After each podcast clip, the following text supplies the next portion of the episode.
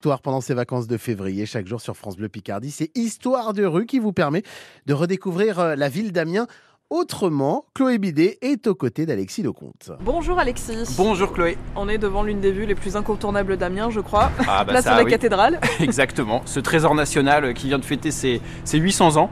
Mais aujourd'hui, je ne vais pas vous parler de la cathédrale, alors ce serait trop facile entre guillemets. Je vais plutôt vous parler de, de ce qui se cache autour, en fait, et qu'on ne regarde jamais, à savoir euh, le parvis de la cathédrale euh, Notre-Dame. Et quand on la regarde, hein, Chloé, enfin je sais pas vous, mais est-ce qu'il n'y a pas quelque chose qui vous frappe comme ça?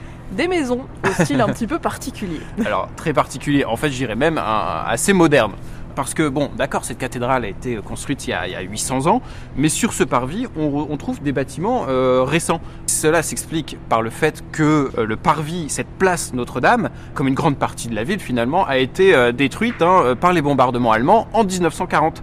Et j'ai entre les mains une carte postale qui montre le parvis avant la guerre, et on constate que le lot de maisons qui se trouve juste en face de la cathédrale, eh bien, que sur ce lot de maisons, il ne reste plus que deux maisons d'origine en fait. Qui sont aux extrémités du coup. Exactement. Alors si on est dos à la cathédrale et qu'on regarde ce lot de maisons, tout à droite on a la maison du pèlerin et tout à gauche on a la maison de l'architecte.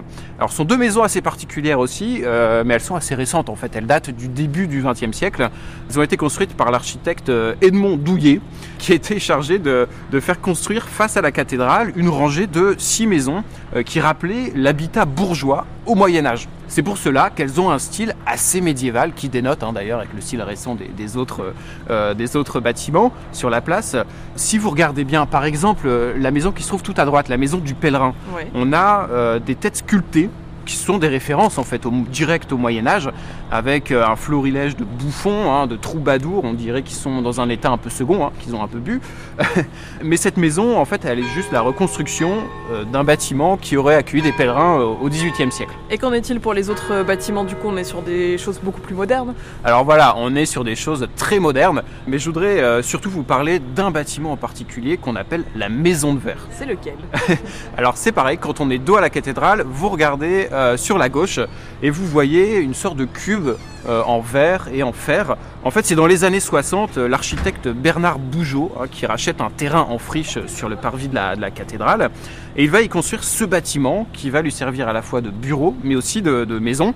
Et il imagine alors bah, cette structure très novatrice, hein, très moderne pour, pour l'époque, faite de verre, d'acier et qui va créer une grosse polémique.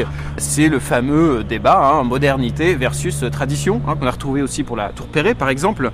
Elle va choquer hein, à tel point d'ailleurs que quelques années plus tard, si on regarde bien, on va construire euh, un peu devant, euh, devant ce cube de verre euh, d'autres bâtiments pour cacher la vue depuis le parvis de la- de la cathédrale.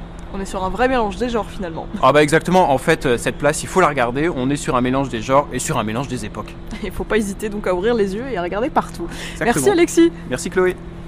Alexis Lecomte de la page Instagram euh, Histoire de rue. Ça, c'est pour retrouver aussi tout plein d'infos sur euh, Amiens, mais aussi sur d'autres villes en France et Histoire de rue. Et C'est chaque jour pendant ces vacances à 8h20 et à 16h50 sur France Bleu Picardie. Et vous retrouvez les photos anciennes et l'évolution de cette place de la cathédrale en allant sur francebleu.fr. Et puis rendez-vous euh,